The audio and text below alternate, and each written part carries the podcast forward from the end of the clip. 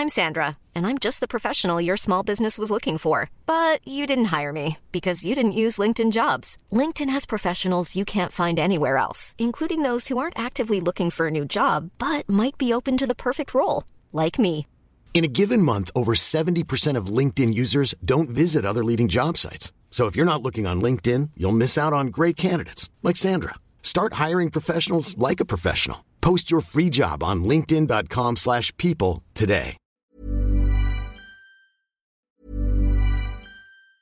Planning for your next trip? Elevate your travel style with Quince. Quince has all the jet-setting essentials you'll want for your next getaway, like European linen, premium luggage options, buttery soft Italian leather bags, and so much more. And it's all priced at 50 to 80% less than similar brands. Plus, Quince only works with factories that use safe and ethical manufacturing practices. Pack your bags with high-quality essentials you'll be wearing for vacations to come with Quince. Go to quince.com slash trip for free shipping and 365-day returns. On va faire au mieux. Allez là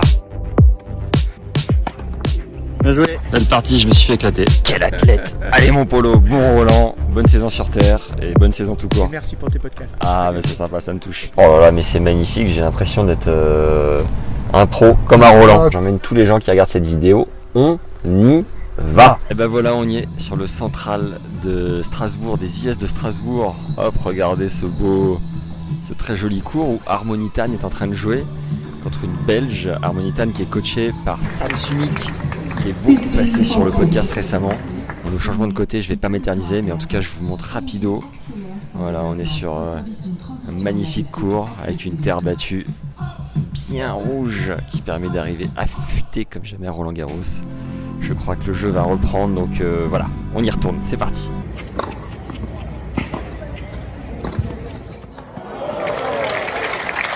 Je suis avec Miss Queen, la maman de Harmonitan. Je vous ai vu sur le bord du cours euh, encourager Harmonie. Comment est-ce que vous avez vécu le match Avec quoi vous en ressortez? Elle n'était pas assez agressive euh, dans son jeu. Elle est restée trop, euh, disons, euh, attentiste. Moi, j'aime bien qu'elle a gagné le premier et, et le début du deuxième. C'est pour ça que je voulais euh, lui faire sortir un petit peu plus ce côté offensif de son jeu. Et vous la suivez toute l'année sur le circuit? Euh, avant, oui, jusqu'à qu'elle a, a intégré euh, dans le top 100. Ouais. Et puis après, on avait la chance depuis novembre dernier euh, d'avoir euh, Sam Sumik. Donc je la suis beaucoup moins. Donc je la suis uniquement quand elle a besoin de moi, mentalement. Ouais. Et aussi bah, sur les grandes chaînes. Et là, on y croit. Quelle vie de rockstar. Oh bah non, je veux dire, quelle vie de nomade vous voulez dire Ouais, ouais, ouais, Ouais, ça C'est plutôt une vie de nomade. Je l'ai enfin rencontré, je l'ai trouvé le gars. Il était planqué sur un bord de cours, à s'arracher les cheveux, qui deviennent de plus en plus gris. Sam Simic, comment ça va? Ça va bien là Ça va bien. On a perdu, mais ça va. On a fait un petit débrief euh, hors caméra, hors euh, vidéo. Est-ce que tu veux nous redire un peu ce que tu as pensé du match de- d'Harmonie et où vous en êtes plus globalement? Maintenant, on essaye de développer son jeu euh, un petit peu plus euh, autoritaire, un peu plus agressif, un peu plus. Voilà, euh, on n'a rien inventé, on essaye juste de faire ça. Alors c'est compliqué parce que c'est peut-être pas trop son tempérament, mais elle essaye, elle a envie surtout. Alors il y aura des, bonnes périodes et des moins bonnes. On verra de belles choses et puis de moins bonnes. Donc il faut essayer de changer un petit peu. Euh, les anciennes habitudes par des nouvelles, en espérant que les nouvelles soient meilleures que les anciennes. Mais voilà, c'est tout. Donc c'est assez euh, fascinant, c'est assez intéressant comme euh, affaire et comme travail, quoi. J'aime beaucoup ce genre de tournois qui ont gardé l'esprit très club, très familial. Il y a beaucoup de bénévoles aussi. C'est peut-être aussi pour ça que, je sais pas, j'ai l'impression que je suis un, un gamin au club encore. Donc c'est très bien comme ça. On n'est pas vraiment dans les gros gros tournois où tout le monde se... Bref, c'est très bien. Et bonne continuation avec Harmonie. Bon Roland. On va faire au mieux. Allez là Je tiens mon, mon sparring pour aller tester la terre des IS. Je suis avec Yanis. Hello, T'es à 1-6, c'est ça? C'est ça, c'est ça. Et tu fais sparring depuis 6 ans aux IS. Voilà, c'est ma sixième année et puis voilà, ça fait deux jours que je suis sparring là. T'aurais une anecdote de ouf avec une joueuse euh, un peu mythique Écoute, euh, j'ai fait sparring avec euh, Suarez Navarro Ouais, Carla qui a pris sa retraite. Exactement, et on s'entraînait à faire des petits matchs comme ça dans les couloirs, c'était sympa. Ça giclait un peu le revers à une main ou sans Franchement, ouais, c'était sympa. Ouais. C'était assez impressionnant de voir une femme qui joue justement avec un revers à une main. Ouais, Donc, ouais, c'était sympa. Les journées, ouais, elles commencent à 9h. ouais. Et en général, le soir, ça se finit vers euh, 18h30, 19h, une fois que les joueuses rentrent chez elles. Ce que je te propose, euh, c'est que tu me fasses faire un échauffement tout bête, comme ce que tu fais aux joueuses. On va se faire un petit match en 10, euh, classique. euh, je vais certainement mordre la poussière, mais c'est pour le- la beauté du geste. T'es prêt? Vamos. Allez, on y va. Bon, elle est très sèche cette terre, j'imagine que sur le central, c'est un peu différent. T'as tapé sur le central un peu? Pas encore, non. En général, comme je t'ai dit, c'est plutôt en fin de tournoi, on peut jouer sur les, sur les cours où il y a les matchs. Ouais. Et pour l'instant, on tape plutôt sur ces terrains un peu moins arrosés, forcément, donc ça va super vite. Je crois qu'il va falloir que je fasse les vlogs sur le central dorénavant pour avoir un vrai retour d'intérieur parce que là, c'est bien simple. Je glisse. Qu'est-ce que c'est que cette surface? Alors, tu m'as dit plusieurs trucs. Euh, toutes les filles commencent dans les carrés, d'accord, pourquoi Ouais. pas? En général, ouais, c'est ça, dans les carrés, tranquillement, histoire de sentir la balle, et rapidement, ça va, ça va au fond pour, euh, pour faire justement des échanges et euh, lifter un peu plus les balles et échanger. Et très vite, ça va dans les diagos avant même de monter au filet. Voilà, c'est ça. Souvent, il y a pas mal de, de- de diagonales pour qu'elles puissent se régler. Coup droit, coup droit, après revers sur revers. Euh, elles arrivent, elles sont toutes prêtes physiquement parce que c'est des créneaux timés sur les cours d'entraînement, donc pas de temps de niaiser. Ça s'échauffe euh, au préalable dans les salles qui vont bien. Est-ce qu'il y a des moments où euh, tu te dis, Ouah, ça va vite, euh, ça gicle, ça vient plus vite que d'habitude, c'est plus compact, je sais pas, il y a des moments où tu es impressionné? Euh, bah, surtout dans les diagonales et au fond du cours, parce qu'elles tapent très fort justement, vu que les terrains sont assez secs, elles essayent de taper très fort, faire des, des échanges assez courts. Donc euh, dès le début, elles mettent vraiment beaucoup d'intensité, elles tapent à plat. Pas forcément beaucoup beaucoup d'effets dès qu'il y a des points. Et, euh, et puis voilà. T'as le bras qui tremble un peu? Non, ça va en général, j'arrive quand même à, à tenir, mais ouais, des fois ça va, ça va quand même vite. Il y en a qui se la racontent un peu en mode princesse, dès qu'il y a une balle à 1m50, elles y vont pas, elles shootent dedans. Euh, ouais, ça peut arriver qu'elles fassent un peu moins d'efforts, surtout sur les, sur les échauffements. Et elles sont des fois, euh, parfois assez exigeantes. Elles veulent vraiment avoir les balles euh, directement sur elles pour juste pouvoir faire le coup. Quoi. Et euh, des noms? Ça, je peux pas dire. Putain, euh, Yanis, il va falloir balancer à un moment donné. hein. Y a des entraînements qui sont des échauffements de match, donc ça dure une demi-heure. Après, euh, sinon, si elles n'ont pas de match dans la journée, en général, elles jouent entre une heure, une heure et demie, même des fois deux heures. Et donc après, bah, ça peut enchaîner, on peut jouer jusqu'à 4-5 heures dans la journée. Quoi. Donc là, Yanis a posé sa semaine, clairement, pour venir faire sparring. C'est quand même beau geste. Exactement, ouais. C'est propre. Donc après, elles ont coutume de faire des points sans service. Donc c'est ce qu'on va faire, hein, puisque c'est comme ça. Et après, on serre et ça termine par quoi généralement? En général, des petits jeux dans les carrés, euh, ça dépend, ça peut être ludique ou alors juste du service, euh, ça dépend vraiment des joueuses. Je viens de prendre cher. 7-3 pour lui, ça joue propre. Bon bah j'ai pris le bouillon, hein, euh, 10-3 je crois, 10-4, 10-5, je sais plus. 10-5, 10-5. Et c'était lourd et je sais pas, je sais plus faire euh, deux pas consécutifs sur terre battue, il fait une de brut, bref, je suis le tennisman classique qui passe son temps à trouver des excuses. Voilà.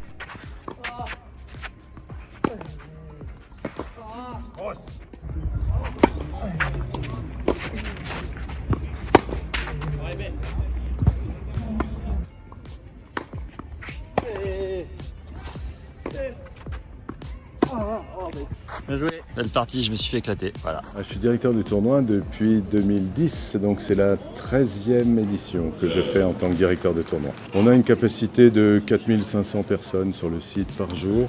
On fait environ euh, 25 000 spectateurs. Et une anecdote qu'il faut absolument savoir sur le tournoi en 13 éditions, ce serait quoi? L'année où Sharapova est venue, elle est venue avec son jet. Et euh, comme elle est allée en finale, Ça fait péter le bilan carbone. Exactement. Et, et comme elle est arrivée euh, elle- deux jours avant sa finale, ou la veille, elle est venue me voir en me disant Est-ce que vous pouvez m'aider à avoir un slot à la bonne heure après ma finale? Qu'est-ce donc? Un slot, c'est le droit de, de faire décoller son avion. D'accord. Mais je lui dis Donc, tu as un avion à toi? Non, je le loue, j'ai une société, mais donc il vient de me chercher. Il vient d'où? De Paris, et il me ramène à Paris. Je lui dis Écoute, je vais t'expliquer. Nous, on s'est engagé dans l'éco-responsabilité, donc j'aimerais bien que tu comprennes qu'en France, on a des très bons trains. Donc c'est déjà, c'était une grande surprise pour elle. En plus, tu Et- vas à Roland, Et, tu vas à Roland, tu vas mettre, à l'époque, on mettait pas 1h46 comme maintenant, mais on mettait 2h10 ou 2h20. Je lui dis, prends le train.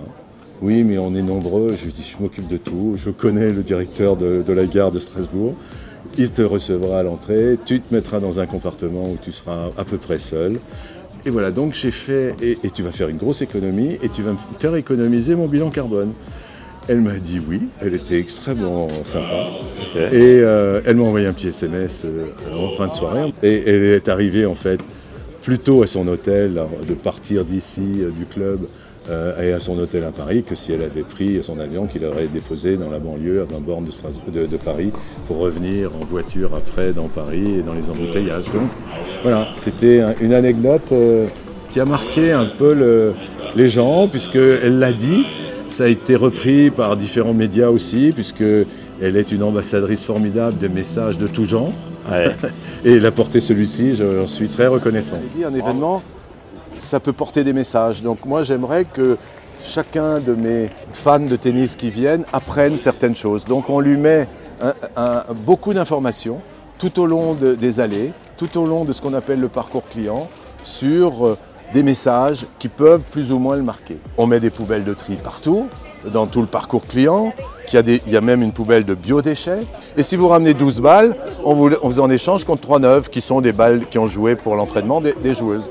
Et donc, cette, ce contenant euh, se remplit au fil de la semaine. Ça, c'était aujourd'hui. Euh, d'ici la fin de la semaine, il sera là. On, a déjà, on en a déjà vidé un contenant entier. Et avec le caoutchouc, on va le mettre en, micro-particules qui vont permettre de faire des tapis de jeu qui seront recyclés et serviront aux hôpitaux ou aux écoles. Le budget de l'événement, c'est un peu plus de 2 millions. Sur 10, à combien aimes-tu le tennis féminin Ça m'intrigue quand même cette histoire. Je sais pas si c'est une chance, mais j'étais un meilleur joueur de double que de simple. Donc ça veut dire que sur les grands chelems, je jouais les doubles mixtes et souvent les, joueuses venaient me demander d'être partenaire. C'est cette expérience-là qui m'a déjà permis de connaître plus de joueuses et de m'intéresser un peu plus au tennis féminin. C'est Strasbourg, le fait qui était plus au départ mon pays, qui m'a mis dans le tennis féminin. Et là, je suis rentré à fond dedans. Et aujourd'hui, je me rends compte que il y a eu des années exceptionnelles avec d'immenses championnes comme Sharapova ou Williams, mais elles ont un peu cannibalisé le tennis féminin. On ne parlait que d'elles et pas des autres. Tout le monde pense facilement que le tennis féminin c'est moins intéressant. Moi au contraire, je pense qu'il est beaucoup plus passionnant aujourd'hui.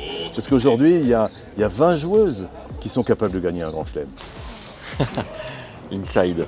vous avez dit que je vous amènais les coulisses. Mais la force des internationaux de Strasbourg, c'est que les finales, euh, depuis trois ans, sont diffusés entre 130 et 148 pays. Une joueuse un peu coup de cœur, Denis, qui a gagné le tournoi, une édition euh... Petkovic, parce qu'une femme exceptionnelle. Au niveau de l'intelligence, au niveau du sourire, au niveau de l'humour, au niveau de la beauté. De la culture, elle est très cultivée aussi. Ouais, non, vraiment. C'est une, une, des vainqueurs du tournoi qui m'a vraiment marqué. Là maintenant on fait l'échauffement. C'est aussi dur que l'école, mais c'est plus amusant. Regardez qui j'ai trouvé. Paul Quétin. Comment ça va, Paul Bonjour, ça va très bien. Paul me disait que tu es en train d'accompagner Diane, du coup, Diane Paris. Euh, elle en est où là? En fait, euh, en simple, elle n'a pas eu un, tirage très facile parce qu'elle est tombée sur euh, Angélique Herbert, voilà, ancienne numéro 1 mondiale. Elle n'a pas fait un mauvais match, mais manque encore un peu d'expérience sur ce genre de joueuse. Et euh, bah, elle a eu l'opportunité de jouer avec euh, Elise Mertens en double, qui est numéro 2 mondial, qui est vraiment une super joueuse de double. Donc ça a été une belle occasion pour nous, qu'elle a saisi, qu'elle a su saisir, parce que finalement c'est pas facile non plus de, se retrouver avec une telle partenaire, ça met un peu de pression. Mais elle s'est mise au diapason, elles ont fait deux super matchs et là elles sont en demi-finale. Donc euh, c'est super. C'est la première fois qu'elle est en demi du double d'un 250, donc c'est une bonne expérience pour elle. Et ici, on a des super conditions pour se préparer pour Roland, parce qu'en fait, euh, il y a de la place, il fait beau, euh, les terrains sont très bons. Euh. donc en fait, autant rester ici, jouer des doubles et, avec de l'enjeu et de l'intérêt, plutôt que d'aller s'entraîner à Roland à 4 peut-être parcours. Donc voilà. Yes. Elle est combien cette semaine, Diane? En simple? Oh, Elle est 96e mondiale, c'est-à-dire qu'elle est à son meilleur classement. Euh, bon, elle a eu un début de saison qui n'est pas facile parce qu'elle a franchi euh, de tels caps l'année dernière parce qu'elle était au-delà de la 300e place en début de saison. Elle a terminé dans les 100 premières en faisant une très très belle fin de saison sur terre battue. Mais du coup, cette année, bah, elle est dans les grands tableaux. Elle joue des joueuses euh, plus fortes tout de suite, à, à l'instar de ce qui se passe ici. Donc il faut tout de suite être euh, à son meilleur niveau. Et c'est- un cap qui n'est pas facile, il faut l'assimiler. Mais bon, je lui fais confiance et je fais confiance à son entraîneur Gonzalo pour, pour trouver des solutions. Et je pense que la deuxième partie de saison va être, va être très bonne. Et revers à une main, c'est c'est rare quand même. euh, C'est de plus en plus rare sur le circuit féminin. Est-ce que tu bosses particulièrement pour renforcer ce coup Mais paradoxalement, euh, pour renforcer ce coup, le plus important, c'est le jeu de jambes. C'est-à-dire que pour jouer avec un revers à une main, il faut vraiment être extrêmement bien placé tout le temps. Donc ça a une grande exigence sur le plan physique. euh, et, et ça, c'est plutôt la, la condition pour avoir un bon revers à, à une main. Et voilà, on travaille là-dessus. Euh, bon, je pense qu'elle a, elle a toutes les armes pour, pour bien réussir. Bah, moi aussi. Dès que je peux, moi j'essaye de, de voir et, et- et de suivre toutes les joueuses et tous les joueurs des équipes de France. T'es partout, Paul. Est-ce que t'as reçu quelques messages suite au podcast qu'on a fait ensemble? Oui, oui, oui, j'ai reçu. Ça, me fait plaisir. ça. pas mal de messages. Ah, écoute, c'était, c'était sympa. En plus, c'était en plein confinement, donc les gens avaient du temps. Je pense que les gens ont pris le temps de regarder. De regarder. Mais moi aussi, je regarde maintenant euh, encore plus attentivement tous les podcasts. Ah, bah, Et c'est vraiment très chouette. J'ai vu que tu en avais fait un avec Rémi Barbarin il y a quelques jours. Oui. Tu vois, tu vois Ah, dis, si, bah, hein, t'es là. Je suis. T'es intemporel, euh, Polo. Combien de saisons encore? Je sais pas, je me, je me fixe euh, jusqu'à Paris 2024. Je trouve que c'est un très très bel horizon pour moi parce que je vais avoir 60 ans pour Paris 2024, donc c'est parfait. Et je me dis que bah, c'est peut-être le moment après peut-être d'arrêter d'entraîner et puis de terminer ma carrière sur peut-être euh, un peu au service euh, vraiment pour euh, partager, euh, partager mon expérience auprès des jeunes. On verra ce que le- la fédération voudra faire de moi aussi. Mais voilà, en tout cas jusqu'à Paris 2024 à fond, à fond derrière les joueurs et les joueuses françaises. Quel athlète Allez mon Polo, bon Roland, bonne saison sur Terre et bonne saison tout Et court. merci pour tes podcasts. Ah mais c'est sympa, ça me touche. J'ai qu'une envie, c'est de passer ma main et de toucher la terre battue, de la caresser pour sentir le grain. Voilà. Je suis avec le speaker du tournoi. Comment on fait pour euh, poser sa voix et pas bafouiller? Ah, ça c'est beaucoup d'entraînement par contre. La meilleure école c'est la radio. Il faut avoir commencé par la radio parce que ça permet d'un genre d'anticiper la phrase suivante alors qu'on on est en train de s'exprimer. Donc on a toujours en fait la phrase suivante en tête et ça nous permet justement pour le coup de ne pas bafouiller, d'être clair, d'avoir une certaine logique et de prioriser aussi les interventions. Très bien, merci jeune crooner.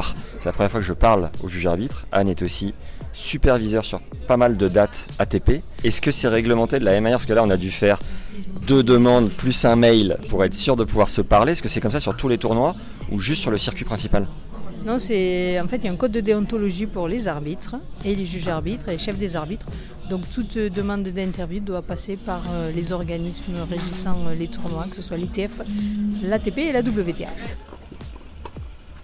Alors Jean-Christophe, je crois que tu es une des personnes qui connaît le mieux ce tournoi. Est-ce que tu peux nous raconter une anecdote mythique qu'il faut absolument savoir sur les IS Ah, la mythique, euh, la mythique, euh, personne s'en est aperçu. C'est il y a quelques années, à peu près là où on est, mais dans l'autre sens. C'est-à-dire qu'on regardait le, le cours central, et puis à, à 16 h j'ai vu que le poteau euh, central, c'est-à-dire le poteau qui tient le filet, euh, partait par l'intérieur, c'est-à-dire qu'il était en train de casser. Et euh, on a fini le match.